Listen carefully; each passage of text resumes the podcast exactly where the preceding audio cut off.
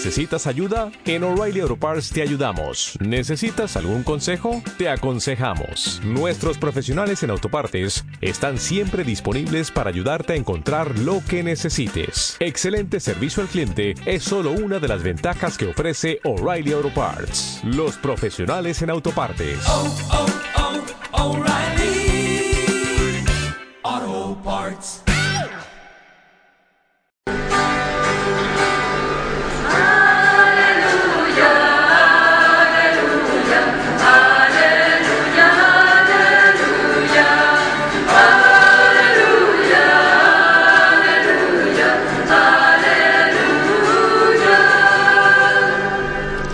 Señor esté con vosotros.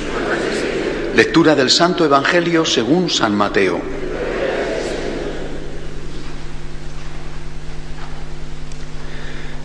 En aquel tiempo de nuevo Jesús tomó la palabra y habló en parábolas a los sumos sacerdotes y a los ancianos del pueblo. El reino de los cielos se parece a un rey que celebraba la boda de su hijo. Mandó criados para que avisaran a los convidados a la boda, pero no quisieron ir. Volvió a mandar criados encargándoles que les dijeran, tengo preparado el banquete, he matado terneros y reses cebadas y todo está a punto, venid a la boda. Los convidados no hicieron caso. Uno se marchó a sus tierras, otro a sus negocios. Los demás les echaron mano a los criados y los maltrataron hasta matarlos. El rey montó en cólera, envió sus tropas que acabaron con aquellos asesinos y prendieron fuego a la ciudad y luego dijo a sus criados, la boda está preparada, pero los convidados no se la merecían. Id ahora a los cruces de los caminos y a todos los que encontréis, convidadlos a la boda. Los criados salieron a los caminos y reunieron a todos los que encontraron, malos y buenos. La sala del banquete se llenó de comensales. Cuando el rey entró a saludar a los comensales, reparó en uno que no llevaba traje de fiesta y le dijo, amigo, ¿cómo has entrado aquí sin vestirte de fiesta? El otro no abrió la boca.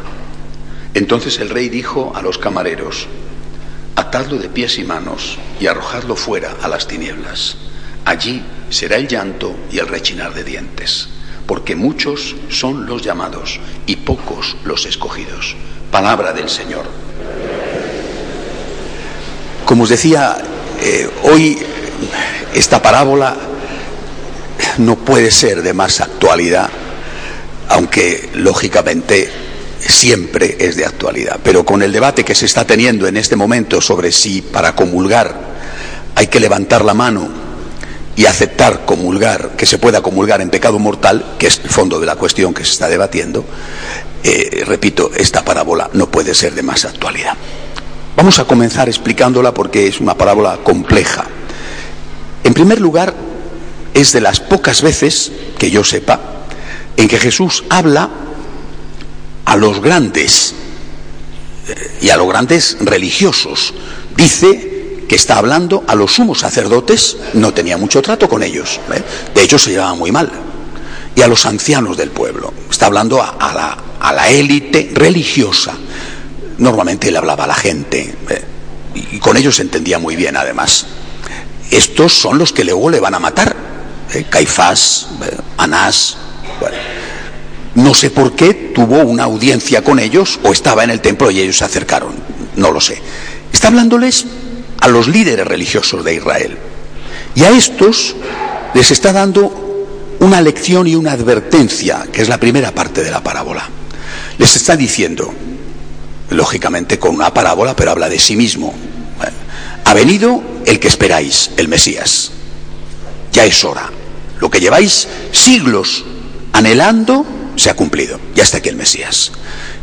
Estáis invitados a la boda. Estáis invitados a la gran fiesta. Pero si no queréis venir vosotros y ponéis excusas o incluso matáis a los mensajeros, como luego ocurrió, os advierto una cosa, la invitación se os quitará a vosotros y se dará a otros, que no son el pueblo elegido. Esta lección la entendieron perfectamente los sacerdotes, sabían de qué estaba hablando Jesús. Si ellos querían aceptar que él, Jesús, era el Mesías, se lo iban a perder. E iban a ser invitados a la fiesta, a la fiesta de la vida y a la fiesta del cielo. Otros, lo que se llamaba en, aquel momento los gentiles, es decir, los no judíos, nosotros.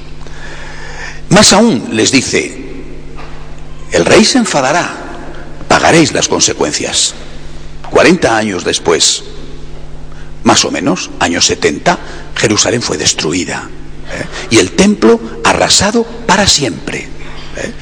Es decir, el Señor advierte y no bromea.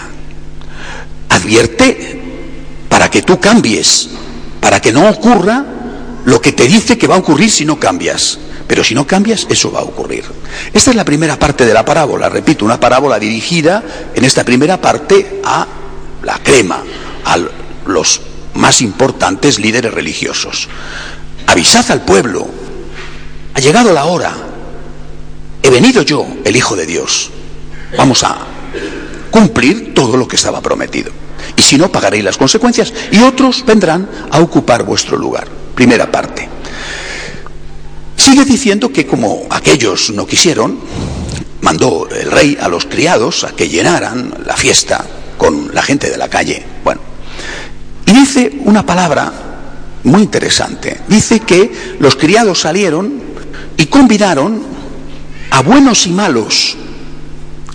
No dice que convidaron a ricos y pobres, o a bien vestidos y mal vestidos.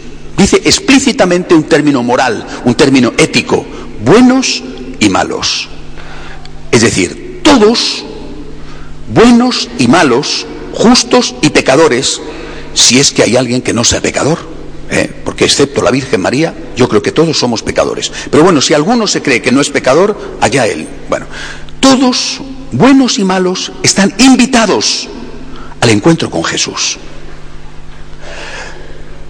Dicho de otra forma, porque el Señor lo dice en otras ocasiones de otra manera, Él no ha venido para los justos únicamente, Él no ha venido para los sanos únicamente.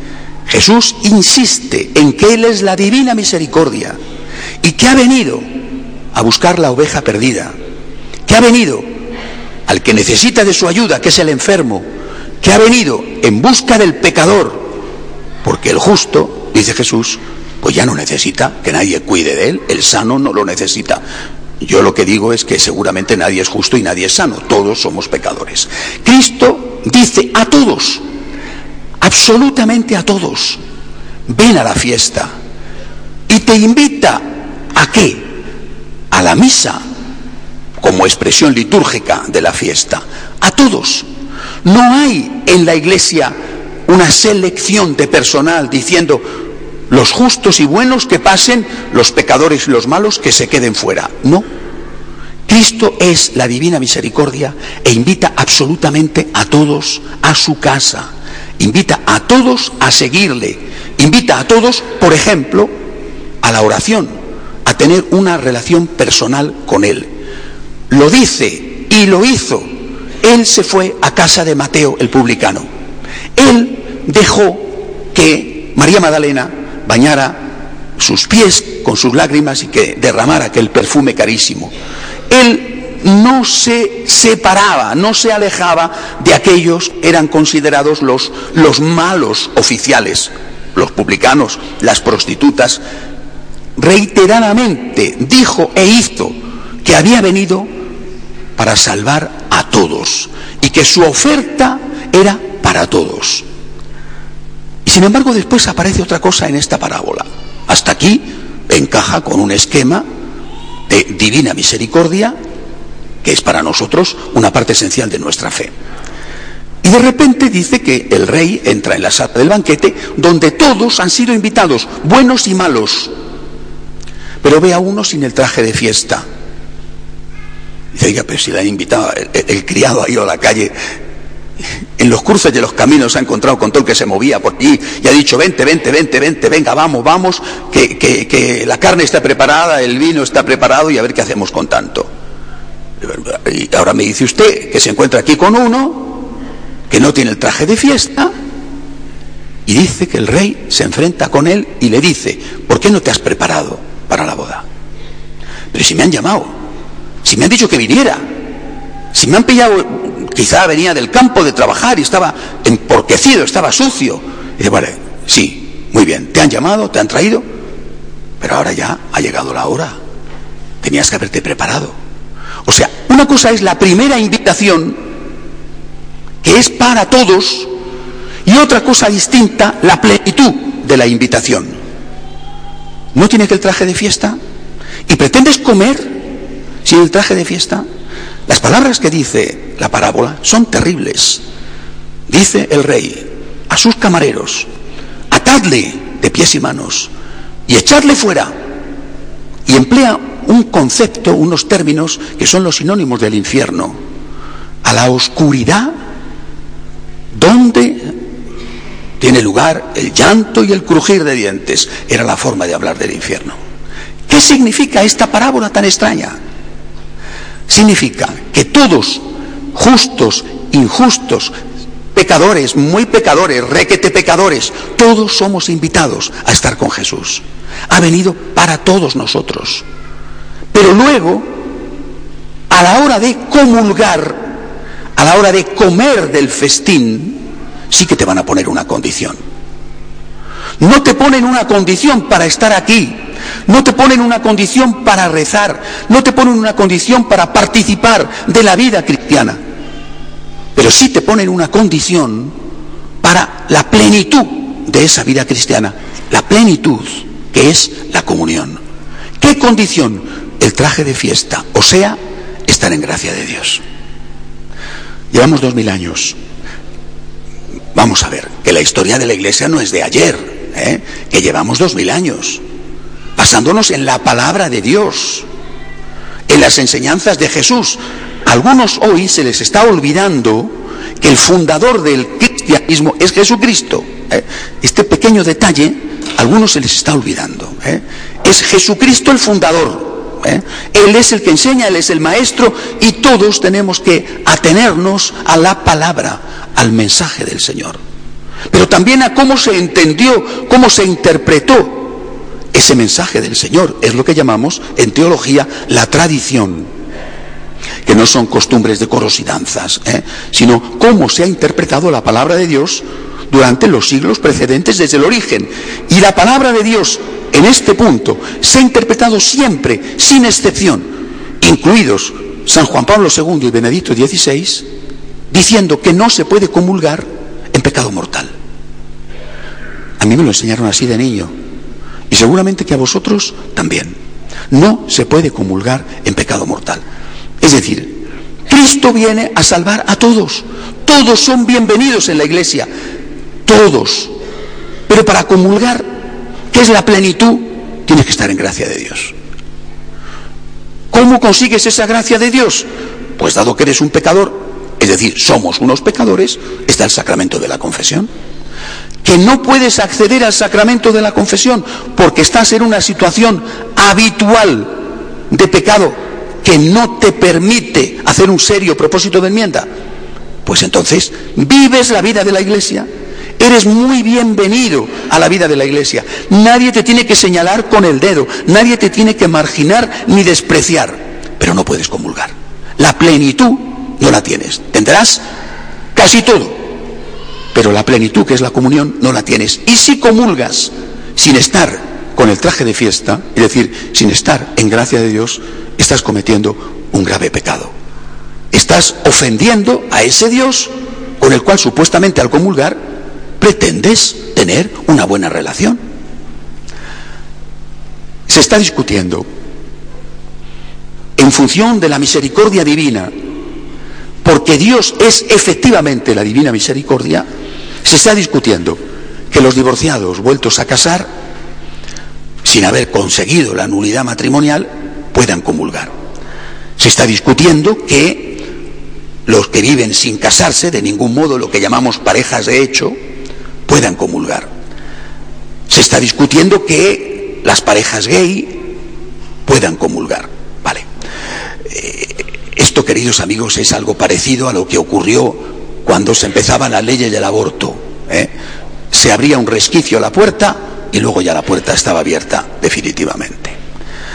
Si aceptamos que se pueda comulgar sin estar en gracia de Dios, primero, estamos yendo en contra de las enseñanzas de Jesús y en contra de las enseñanzas de dos mil años de la Iglesia. Primero, esto es terrible. ¿eh? Nunca en la historia de la Iglesia ha ocurrido, nunca, que las enseñanzas de Jesús no hayan sido respetadas. Él es el Señor, Él es el fundador de la Iglesia. Nadie más que Él es el fundador de la Iglesia. Por tanto, si aceptamos que para comulgar se pueda comulgar en pecado mortal, no solamente este caso y el otro y el otro, que son los que ahora se debaten, sino el resto, el resto. ¿Y por qué este caso sí y este caso no? ¿Y por qué se puede comulgar en adulterio y no se puede comulgar una señora que ha hecho un aborto, pobrecita, en esas circunstancias tan duras? ¿Y por qué no va a poder comulgar el capo de la mafia, al cual no hace mucho el Papa decía que estaba excomulgado? ¿Y por qué no va a poder comulgar el traficante de drogas, sin confesión y sin nada, y sin arrepentimiento, y sin resarcir a las víctimas. ¿Y por qué no va a poder comulgar el corrupto político? ¿Y por qué no va a poder comulgar el que le dé la gana? Esto es lo que nosotros hoy tenemos que entender. Lo que se está jugando es decisivo para el futuro de la Iglesia. Es la devaluación de la Eucaristía en función de un concepto equivocado de divina misericordia. Hay una cosa que olvidamos. Cristo es la divina misericordia. Pero Él no dice de sí mismo que sea la divina misericordia. Lo es. Lo es. Pero no lo dice Él. ¿Qué dice Él de sí mismo? Dice en el Evangelio de San Juan, yo soy el camino, la verdad y la vida. Cuando Él habla de sí mismo, habla de la verdad, la verdad. Por lo tanto, decir que en función de la misericordia, la verdad no tiene que ser tenida en cuenta, es tremendamente peligroso y nos abre un abismo bajo los pies. Porque cualquiera, a partir de ese momento, podrá decir, la verdad que es Cristo es relativa, es subjetiva, es modificable y es adaptable a mi conveniencia, a lo políticamente correcto, a lo que quiere la mayoría, a lo que quiere un grupo de presión es muy difícil para nosotros, es muy difícil para mí decir las cosas que estoy diciendo. Y yo confío en que algunos de vosotros me entendáis. Por ejemplo, los que tenéis hijos. Si vuestro hijo, sobre todo si es adolescente, os dice, mamá, papá, eh, quiero pasar la noche fuera de casa con unos amigos, o quiero irme un fin de semana por ahí, y tú le dices, no conozco a tus amigos, no tengo seguridad de qué vas a hacer. Tienes 15 años. ¿Quién sabe si te vas a emborrachar, si vas a consumir droga? ¿Quién sabe si vas a tener sexo? Mira, lo siento, pero no te dejo. Y tu hijo, tu hija, se enfrenta contigo y te dice, eres un mal padre, eres una mala madre. Si me quisieras, me dejarías. Los padres de mi amigo sí que le dejan, esos son unos buenos padres. Los padres de mi amigo le dejan hacer lo que quieran, le dan dinero, no le preguntan a qué hora entra o a qué hora sale de casa. Esos son unos buenos padres. Tú te sentirías muy mal seguramente y dirías, ¿cómo me duele que mi hijo no entienda que si le digo que tiene que venir a casa una hora, que si le digo que tiene que estudiar, que si le digo que no le puedo consentir que esté con la play a todas horas, o enchufado a la televisión, o con el WhatsApp, que si le digo que no le puedo dejar que beba, como hacen tres cuartas partes de los adolescentes españoles, que si le digo que no voy a consentir que tome drogas, no soy un mal padre, sino por el contrario, soy un buen padre. Pero tu hijo adolescente te dice, no me quieres, eres duro, no eres misericordioso, no eres comprensivo, en cambio, mira, el papá o la mamá de mi amigo, ese sí que es un buen padre. Creo que podéis entender lo que sentimos los sacerdotes que decimos, Dios es la divina misericordia, de verdad. Eres bienvenido, seas lo que seas, eres bienvenido a esta casa. Pero comulgar solamente en gracia de Dios.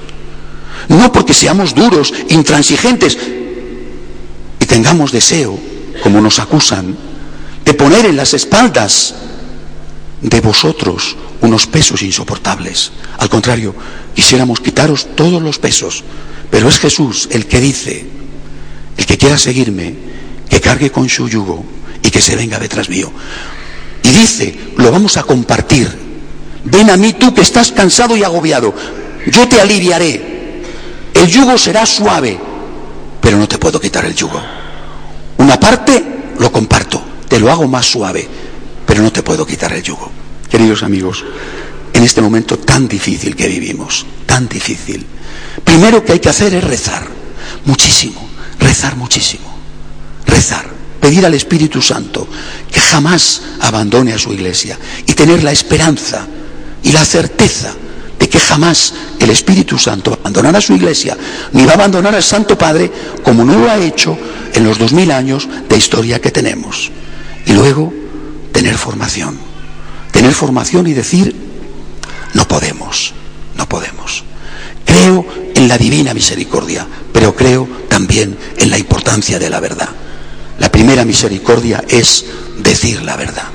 El primer acto de misericordia es decir la verdad. Sin verdad, la misericordia se convierte en demagogia y al final, los que tenéis hijos lo sabéis, queriendo hacer un bien a tu hijo, le haces un gran daño porque haces y le dices que haga lo que él quiere y no le estás educando. Que Dios ayude a la iglesia, que nos ayude a todos.